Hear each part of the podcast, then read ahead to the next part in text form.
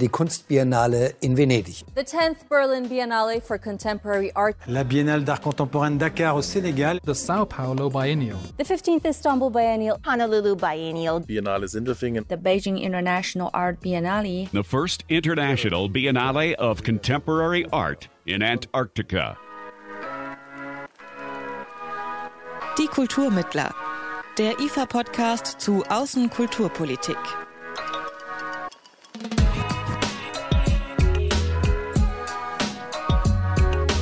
Hallo und herzlich willkommen zu einer neuen Ausgabe von Die Kulturmittler. Ich bin Jan-Philipp Wilhelm.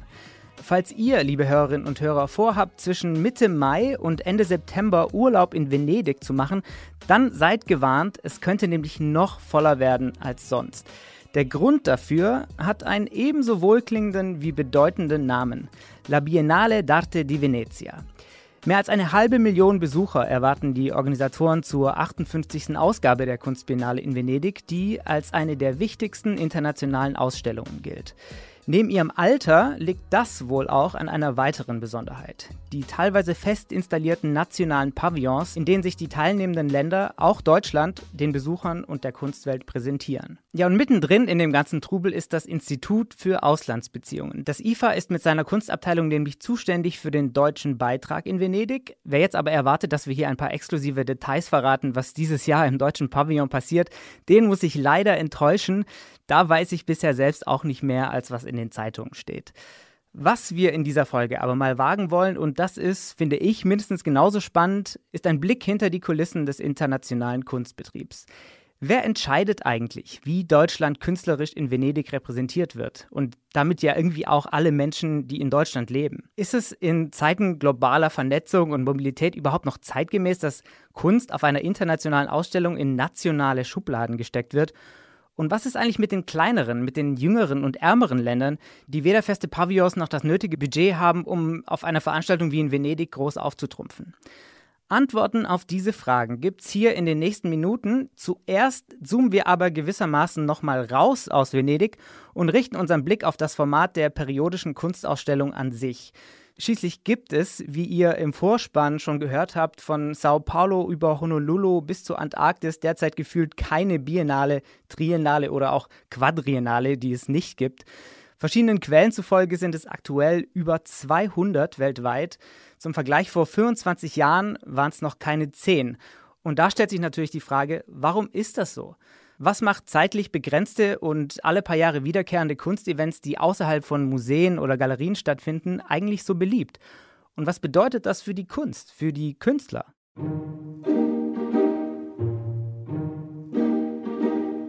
Ich glaube, dass eben bei der Biennale, bei allen diesen Unter- und Nebenformaten der Biennale es immer um die ähm, zeitgenössische Kunst, also wirklich einen ganz aktuellen Zugriff auf Kunst der Gegenwart geht und das macht sie eben interessant. Das ist Ellen Strittmatter. Sie leitet seit September letzten Jahres die Abteilung Kunst am Institut für Auslandsbeziehungen, hält dort also unter anderem die Fäden in der Hand, was die Biennale in Venedig betrifft. Interessant, dass eben auch jeder, der dann vor Ort ist, Zugang hat. Also es ist nochmal ein Unterschied, ob man Ausstellungen in Museen zeigt oder an bestimmten Ausstellungsorten oder ob sie quasi frei zugänglich sind in der Stadt oder ja über den ganzen Komplex verteilt. Das finde ich eben sehr, sehr sehr spannend, dass man, glaube ich, als, als Besucher von Biennalen nochmal in, in einer anderen Welt, mit einer anderen Wahrnehmung durch die Kunst, zeitgenössische Kunst laufen kann. Ja, und da hätten wir also schon mal zwei Ansätze dafür, weshalb sich Biennalen so großer Beliebtheit erfreuen. Einerseits sind sie quasi per Definition brandaktuell. Klar, was könnte schon zeitgenössischer sein als ein Ausstellungsformat, das sich per Definition alle zwei Jahre komplett neu erfinden muss? Und andererseits holen Biennalen zumindest in vielen Fällen die Kunst aus dem Museum in den öffentlichen Raum und bieten so völlig neue Möglichkeiten, sich mit den Begebenheiten vor Ort auseinanderzusetzen. Also ich glaube, das war ursprünglich tatsächlich auch mit mal ein Gedanke, dass man irgendwie auf den Kontext eine Aufmerksamkeit legt. Das ist Yvette Mutumba. Sie ist Chefredakteurin des Kunstmagazins Contemporary End und sie ist Biennale erfahren. 2018 gehörte sie nämlich zum Kuratorenteam der 10. Berlin Biennale. Es ist immer diese Idee auch dieses groß angelegten, ähm, in der Stadt sichtbaren, also man hat meistens verschiedene Orte, nicht wie im Museum, wo man ja dann die spezifischen Räumlichkeiten einfach nur zur Verfügung hat. Mhm. Ähm, das heißt, man muss da nochmal ganz anders denken, wie man auch mit, mit der Stadt umgeht. Und das bedeutet oft auch für die Kuratoren, die dann häufig nicht unbedingt aus der Stadt oder dem Ort kommen, auch erstmal ein sich auseinandersetzen mit dem jeweiligen Kontext äh, und was, was sozusagen Sinn macht und wo man wie die Arbeiten ähm, zeigen will. Und das hat selbstverständlich auch Auswirkungen auf die Kunst an sich, meint Ellen Strittmatter. Ich glaube, dass eben auf Biennalen ähm, sehr ortsspezifische Werke entstehen, die dann eben an einen bestimmten Ort, an eine bestimmte Fragestellung, an einen bestimmten Kontext gebunden sind. Und dadurch sind sie natürlich gerade an diesem Ort stark. Also die Kunst ähm, referiert immer auf diesen einen spezifischen Ort. Und deswegen können Sie natürlich über biennale Kunst sagen, die kann man eigentlich nur an diesem einen Ort sehen. Und das ist dann vielleicht typische Biennale Kunst. Dazu kommt, dass die Produktion von Kunst auf Biennalen häufig anders funktioniert als in Museen. Nochmal Yvette Mutumba. Ich denke, ein anderer Aspekt ist, was sozusagen Einfluss auf die Kunst hat, dass Biennalen sehr viel stärker mit Commissions arbeiten als Museen. Das ist jetzt nicht unbedingt so, dass Museen, wenn sie eine Ausstellung machen, sage ich mal, 60 Prozent oder mehr der Arbeiten neu beauftragen. Das gibt es natürlich, aber viele Ausstellungen arbeiten natürlich auch damit, dass Kuratoren Werke einholen, ausleihen und so weiter, weil da auch die Struktur für da ist. Das heißt, viele Arbeiten werden ja dann sehr spezifisch für die jeweiligen Biennalen äh, produziert und es gibt dann auch natürlich Arbeiten, die dann, weil sie so zeitspezifisch sind, zum Beispiel auch nicht unbedingt woanders wieder ausgestellt werden können. Konkret sichtbar wird das zum Beispiel bei einer Arbeit der Künstlerin Firelei Bess, die von Yvette Mutumba und ihrem Team für die 10. Berlin Biennale beauftragt wurde. Das Kunstwerk war ein Nachbau der Fassade von Schloss Sanssouci. Es war eine sehr tolle Arbeit, die sehr aufwendig auch mit Kulissen ähm, Gestaltern und so weiter gebaut wurde vor der Akademie der Künste am Hanseatenweg ähm, und die auch sehr viel Aufmerksamkeit erregt hat, wo aber klar war, dass die nach dem Ablauf der Biennale ähm, zerstört wird, also dass die jetzt nicht dann weiter groß funktionieren wird, weil es doch zum Teil auch natürlich durch Wetterbedingungen und so sie auch nicht mal im selben Zustand war wie am Anfang, aber auch weil sie wirklich sehr spezifisch für diesen Ort vor der Akademie der Künste im Kontext bestimmte Ideen, die sich auch auf das Archiv und so weiter, und die Geschichte der Akademie bezogen haben, ähm, ja, sozusagen nur so auch funktioniert hat und auch funktionieren sollte. Eigentlich ja schade, wenn Kunst so kurzlebig ist, könnte man meinen. Aber andererseits die meisten Biennalen haben ja auch wechselnde Kuratoren, das heißt, da kann man auch flexibler mit umgehen und sich auch immer entsprechend vielleicht bestimmten Strömungen, Trends und wie auch immer anpassen. Das merkt man ja schon auch ähm, an der Auswahl von den jeweiligen Kuratoren bei vielen Biennalen, wie sie sich auch verändern, also wo die herkommen, welche Altersgruppe die haben und so, wie gerade auch gerade der Diskurs allgemeiner in der Kunstwelt ist. Und ich glaube, das sind halt viele Faktoren, die ja sich irgendwie ganz attraktiv sind, weil man einfach ein Event machen kann, was irgendwie zeitgenössisch ist, aber natürlich ja eine, eine flexiblere Struktur hat, als jetzt ein Museum zu bauen oder ähnliches.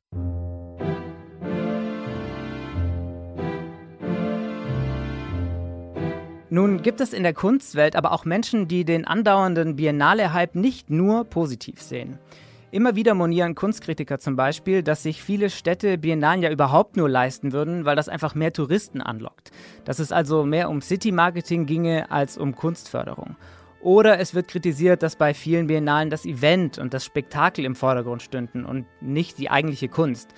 Oder dass sich institutionelle Geldgeber aus langfristigen Engagements zurückziehen würden, um lieber zeitlich begrenzte Projekte wie eben Biennalen zu finanzieren. Für Ellen Strittmatter stehen dennoch die Chancen im Vordergrund, die Biennalen für Kunst und Künstler bieten.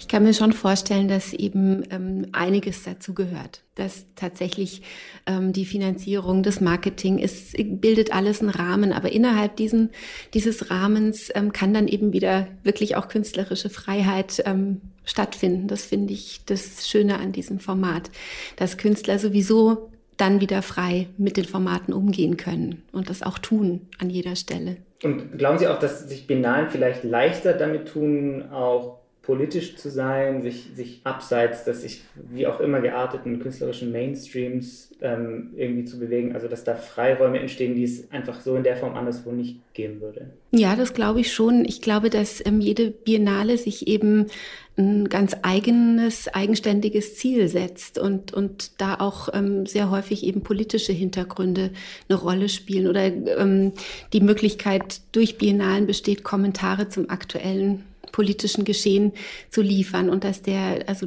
dass die Schwelle nicht so hoch ist, bei biennalen ähm, Kunst in dem Kontext auch zu zeigen. Das ist einfach ein leichterer Zugang für Künstler und aber auch für Besucher und Kunstinteressierte generell ist, ähm, über diese Themen nachzudenken. Ja, dass Biennalen geradezu prädestiniert dafür sind, politische Themen aufzugreifen, findet auch Yvette Mutumba. Ein Alleinstellungsmerkmal sei das inzwischen aber nicht mehr. Ich weiß gar nicht, ob das jetzt immer noch so gilt, weil natürlich Institutionen in den letzten Jahren auch immer stärker versuchen, sich politisch zu positionieren. Und da, glaube ich, dann auch so ein Aneinanderrücken schon auch auf eine gewisse Art und Weise stattfindet, weil Biennalen vorher auch vielleicht immer so das Format waren, wo es sehr international schon sehr früh zuging.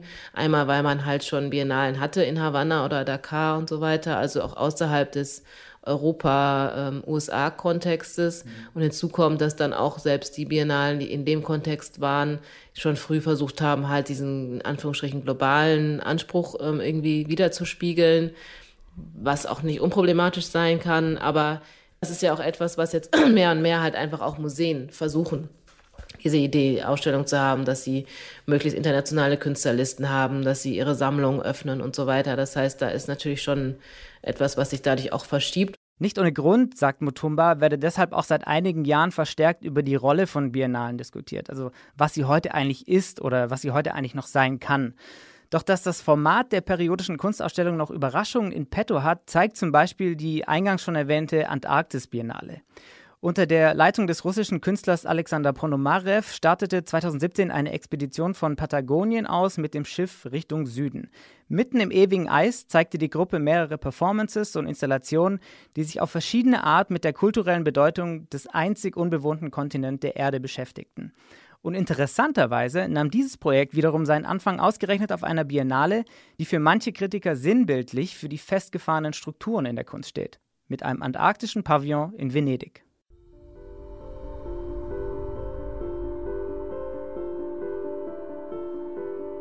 Ich glaube, das ist bei jeder Biennale die Herausforderung, dass man eben aus dieser vor Ort gegebenen Situation, man hat es mit diesen historischen Gebäuden zu tun, mit dieser Aufteilung in Länderpavillons, dass man damit wiederum ähm, künstlerisch, kuratorisch so umgeht, dass es auch äh, ähm, zeitgemäß ist. Das für den deutschen Beitrag zu ermöglichen, ist die Aufgabe von Ellen Strittmatter. Als Leiterin der Kunstabteilung am IFA ist sie mit ihrem Team verantwortlich für die Organisation und für die Realisation des deutschen Pavillons auf der Biennale in Venedig. Der erste Schritt in diesem Prozess ist die Auswahl der Kuratorin oder des Kurators für den Pavillon. Das übernimmt traditionell ein Gremium mit dem Namen Kunst- und Ausstellungsausschuss, dem führende Köpfe der deutschen Kunstszene, also Museumsdirektoren und andere Kunstexperten, angehören. Sie teilen ihre Wahl dem Auswärtigen Amt mit, das die Kuratorin oder den Kurator daraufhin offiziell benennt. Warum das Auswärtige Amt? Weil der deutsche Pavillon in Venedig Eigentum der Bundesrepublik Deutschland ist und das Auswärtige Amt auch das Grundbudget für den deutschen Beitrag zur Verfügung stellt. Aber hat die Politik anschließend auch die Finger im Spiel, wenn es darum geht, was im Pavillon am Ende gezeigt wird? Der Kurator erfährt dann von seinem neuen Amt und ist dann wirklich sehr, sehr frei in der Suche nach dem Künstler, nach der Künstlerin, nach dem Künstlerkollektiv. Also ist da wirklich, hat alle Freiheiten. Und da sehe ich auch die, die Rolle des IFAs ganz stark, dass wir eben die Basis und die Plattform bieten dafür, dass, dass dann ganz, eine ganz freie Auswahl stattfinden kann. Wir haben überhaupt keinen Einfluss darauf. Auch die Jury, die den Kurator auswählt, hat keinen Einfluss auf die Thematik. Auch das Auswärtige Amt, das quasi diese Jury zusammenruft, setzt kein Thema. Trotzdem wirft der Staatstragende herausragende Charakter des deutschen Pavillons in Venedig natürlich auch Fragen auf. Also, was ist überhaupt deutsche Kunst oder Kunst aus Deutschland? Und wer entscheidet eigentlich am Ende darüber? Ja, ich glaube, dass der deutsche Pavillon eben eigentlich viel mit Politik zu tun hat. Und natürlich ist auch das, das Auswärtige Amt sozusagen ermöglicht den, den deutschen Pavillon und trotzdem ähm, wird da wirklich eine, eine freie eine völlig künstlerisch völlig freie Plattform erschaffen. Und ich glaube, deswegen ist es auch gut, dass eben ähm, immer wieder neue Kuratoren, immer wieder neue Künstler an Bord geholt werden, die eben eine ganz zeitgenössische Fragestellung behandeln. Also es wäre, glaube ich, fatal, wenn, wenn da immer die gleiche Organisation quasi Eingriff hätte oder, oder Einfluss nehmen würde auf die Themen. Also da muss immer wieder was Neues entstehen, da muss immer wieder auch ein neuer Kopf äh, mitdenken, viele neue Köpfe mit denken und entwickeln. Tatsächlich beginnt der Umgang mit Fragen der Repräsentation im deutschen Pavillon schon mit den Personalien. Also ich glaube, man hat eben wieder sehr viele Möglichkeiten, mit ihm umzugehen. Und eine ist eben jetzt zu sehen beim, beim diesjährigen Pavillon. Da haben wir eben eine in der Tat in, in Deutschland lebende Kuratorin, die, deren Herkunft nicht Deutschland ist und eine Künstlerin, die ähm, in Deutschland lebt, aber deren Herkunft auch nicht Deutschland ist. Also wo man gerade über solche Konstellationen auch schon äh, sehr viel vermitteln kann, wie wir Deutschland auch heute verstehen. Also von aus, aus dem Inneren heraus eben ähm, schon quasi international und, und es lässt sich heute doch kaum mehr sagen, ähm, wer gehört alles zu Deutschland und, und wer nicht. Also in, insofern finde ich das, also ist dieses Bild, was wir, was wir nach außen geben können, eben gleich von Anfang an ein, eines der Internationalität. Ja, und in gewisser Weise hat die Dekonstruktion nationaler Kategorien in Venedig auch Tradition. 2013 hatte beispielsweise die Kuratorin Susanne Gensheimer ausschließlich nicht deutsche Künstler für den deutschen Beitrag eingeladen. Und dann, anlässlich des 50-jährigen Jubiläums des Élysée-Vertrags, auch noch den Pavillon mit Frankreich getauscht. Sogar über einen Abriss des deutschen Pavillons wurde vor einigen Jahren schon mal diskutiert. Man hat sich dann, sagen wir mal, nur für die Sanierung entschieden und jetzt ähm, reißen die Künstler jedes Mal den Pavillon mit ihren Arbeiten ab und entwickeln da was anderes im übertragenen Sinne jetzt gesprochen. Die Sache mit den Länderpavillons in Venedig beschäftigt auch Yvette Mutumba. Gemeinsam mit ihrer Kollegin Julia Grosse betreibt sie das Online-Kunstmagazin Contemporary End, das eine Plattform für afrikanische Perspektiven auf zeitgenössische Kunst bieten soll. Für sie ist die an Nationalstaaten ausgerichtete Struktur der Biennale in Venedig zunächst einmal eines, ein Überbleibsel aus der Kolonialzeit. Einerseits ist es natürlich irgendwie äh, sicherlich kritisch zu beachten, weil was bedeutet so eine Form von Nationalismus? Ich denke aber vor allen Dingen problematisch auch äh, aus europäischer Sicht, was bedeutet so Nationalismus? Das kommt ja auch aus einem Kolonialgedanken heraus und das ist ja auch nicht von ungefähr, dass vor allen Dingen die großen ehemaligen Imperialmächte die großen Pavillons haben in Venedig, also Großbritannien, Belgien, Deutschland, Frankreich und so weiter. Trotzdem sieht sie auch Chancen für postkoloniale junge Staaten und die dort lebenden Künstler, produktiv mit den Gegebenheiten in Venedig umzugehen. Auf der anderen Seite bietet es schon auch noch die Möglichkeit, gerade ähm, von Ländern oder Nationen, die vielleicht auch aus dem kolonialen Konstrukt entstanden sind, sagen wir jetzt zum Beispiel mal Kenia oder Simbabwe, ähm, trotzdem äh, die Möglichkeit für die, sich nochmal anders zu präsentieren. Das gilt natürlich auch für andere Länder, jetzt nicht nur auf dem afrikanischen Kontinent, ähm, die da eine Möglichkeit sehen, nochmal auch ähm, sich anders zu präsentieren, weil sie natürlich immer noch total unterschätzt werden, weil viele sagen, ja, was, was soll schon in Simbabwe passieren? Da geht ja gar nichts. Sie wissen ja noch nicht mal, wie sie sozusagen, ne? Und ähm, vor allen Dingen einfach, um auch mal so das Gegenteil von dem zu beweisen, was, was sozusagen angenommen wird. Nämlich, dass niemand daran denkt, dass es natürlich ähm, wahnsinnig spannende junge Künstler in Zimbabwe oder Nairobi oder in Ghana oder wo auch immer auch gibt, weil es sozusagen ja immer noch so ein bisschen die Tendenz ist und gerade weil man auch weiß, Jetzt mit dem Beispiel Afrika, in vielen der Ländern gibt es nicht die gleiche Form von Kunstförderung und so weiter. Und ähm, umso mehr ist dann, glaube ich, dann da auch so der Ehrgeiz angestachelt zu zeigen, dass es natürlich auch andere Wege gibt, ähm, wie man ähm, ja, das schaffen kann und ähm, seine Künstlerinnen präsentieren kann. So. Ja, es ist so ein bisschen der nationale Rahmen, irgendwie so ein naja, notwendiges Übel, das man vielleicht braucht. Genau, und das meine ich auch, deswegen heißt es ja nicht, dass wenn jetzt jemand den Zimbabwe-Pavillon kuratiert oder den kenianischen, dass da nicht am Bewusstsein ist, dass deren Begriff von Nationen sehr problematisch ist und den mit vielleicht auch nicht so dahinter stehen, weil es halt auch ein koloniales Konstrukt ist. Also das ist jetzt nicht, dass es damit nicht unkritisch umgegangen wird, aber es ist halt sozusagen, ja, wie gesagt, ein, ein Tool auf eine Art und Weise.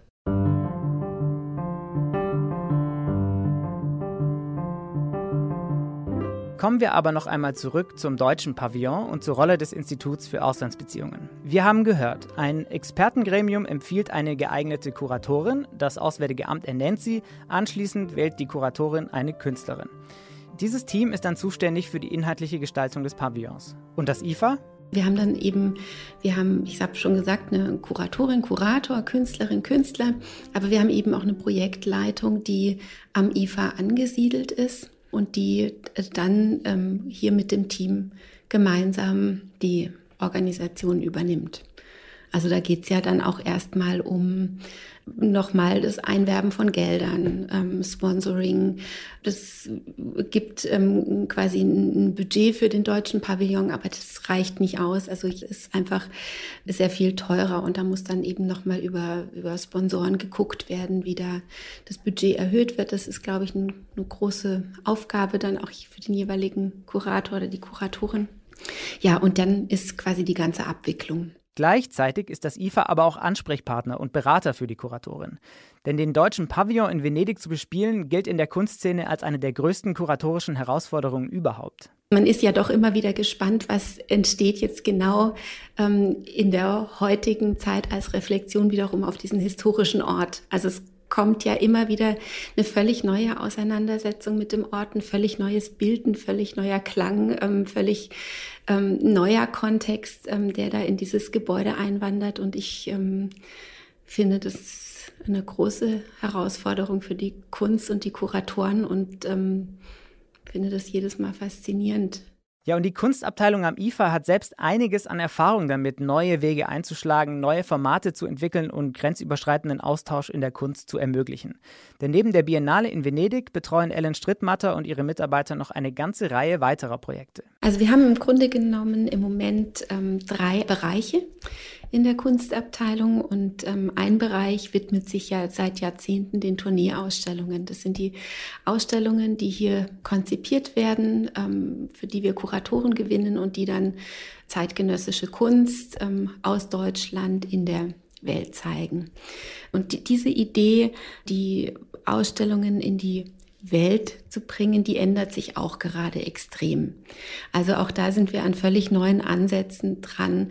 Ähm, wir haben schon sehr viele ko-kreative Formate, also Formate, Ausstellungsformate, die dann an entsprechenden Orten, also regional komplementiert werden, also wo Künstler dann vor Ort mitarbeiten, Kuratoren vor Ort eingeschaltet werden und diese Ausstellung nochmal verändern. Und die Zukunft wird wird aber noch, noch sehr viel stärker in die Richtung der Co-Kreation gehen, dass man also gar nicht mehr erst ähm, Kuratorenteams aus Deutschland hat beispielsweise, sondern wirklich Kuratorenteams international besetzt, die dann entsprechende Fragestellungen gemeinsam von Beginn an entwickeln und ähm, schauen, wo diese Fragestellungen relevant sind, ähm, in, welch, in welcher Region, in welchem Land, ähm, auf welchem Kontinent. Und ähm, da werden jetzt, glaube ich, ganz neue Formate auch nochmal entstehen müssen. Und das wiederum hat auch Auswirkungen auf die IFA-Galerien in Stuttgart und Berlin, den zweiten großen Kunstbereich am IFA. Die Galerien ähm, in Stuttgart und in Berlin äh, zeigen quasi Kunst aus dem Ausland, aber auch da in Berlin sind wir schon längst bei ko-kreativen Projekten, in ähm, Stuttgart in den Ansätzen auch. Da ist jetzt auch für die Zukunft ähm, einiges geplant, was eben ja aus der Zusammenarbeit, aus dem internationalen Austausch gleich herauswächst. Und schließlich fördert die Kunstabteilung in einem dritten Bereich Ausstellungsprojekte und individuelle Künstler in aller Welt. Übrigens auch Beiträge auf anderen Biennalen, in jüngster Zeit zum Beispiel in Dakar oder in Havanna. Für Ellen Strittmatter ist das eine ganz große Möglichkeit, ähm, Ausstellungsprojekte und Künstlerkontakte zu fördern. Und ähm, darauf kann man nicht ähm, groß genug aufmerksam machen, weil es wirklich Möglichkeiten gibt, jungen Künstlern aus der ganzen Welt ähm, ihre Kunst ähm, entstehen zu lassen. Mit allen drei Bereichen der Kunstabteilung versucht das IFA kulturellen Austausch und Zusammenarbeit anzuregen und grenzüberschreitend mehr Verständnis füreinander zu schaffen. Dazu gehört auch, über eigene Vorgehensweisen und Traditionen im Kunstbereich kritisch nachzudenken. Also wir müssen über unsere Formen des Kuratierens nachdenken und unseres Verständnisses für die Kunst, ähm, genauso wie, wie dann Partner das vielleicht äh, also über sich und, und ihre Herangehensweise tun. Also es verändert, glaube ich, die Wahrnehmung. Also ich bin jetzt in diesen ersten Monaten schon in einigen Gesprächen über die Co-Kreation gewesen und ich habe den Eindruck gehabt, man beginnt erstmal zu sprechen. Also man muss tatsächlich erstmal wieder ein gemeinsames Level, einen gemeinsamen Nenner finden und dann aufbauen und überlegen. Also um von diesem Gedanken wegzukommen, auch dass wir ähm, deutsche Kunst in die, die Welt bringen. Und das wiederum gelte nicht nur für die Tourneeausstellung, sondern eben auch für die Biennale in Venedig. Damit sind wir auch schon am Ende dieses Podcasts über Biennalen Venedig und die internationale Kunstwelt. Wir haben eine ganze Menge gehört über das Format der periodischen Kunstschau an sich, warum es so beliebt ist und welche Möglichkeiten es für die zeitgenössische Kunst und Künstler bietet. Und wir haben den Spezialfall Venedig mal genauer unter die Lupe genommen und dabei auch über den zeitgemäßen Umgang mit den nationalen Pavillons diskutiert. Ich für meinen Teil nehme mit aus den Gesprächen mit Ellen Strittmatter und Yvette Mutumba, dass Biennalen ganz offensichtlich alive and well sind und dass sich so ein sommerlicher Trip nach Venedig mit Sicherheit lohnen dürfte, auch trotz der Besuchermassen. Und wem das vielleicht ein bisschen viel Input in einer Folge war, dem kann ich versprechen, dass uns das ein oder andere, was hier heute angeklungen ist, auch in späteren Episoden nochmal begegnen wird. Zum Beispiel gleich in der nächsten Folge, denn da sprechen wir darüber, wie politisch verfolgten Kunstschaffenden in Deutschland Schutz und Unterstützung geboten werden kann. Ein Thema, das angesichts der zunehmenden autoritären Tendenzen in vielen Teilen der Welt aktueller nicht sein könnte. Und wenn ihr auch diese nächste Folge von Die Kulturmittler nicht verpassen wollt, lege ich euch wärmstens ans Herz, den Podcast zu abonnieren. Zum Beispiel bei Spotify, Apple Podcasts oder eben bei einer der vielen anderen tollen Podcast-Apps da draußen.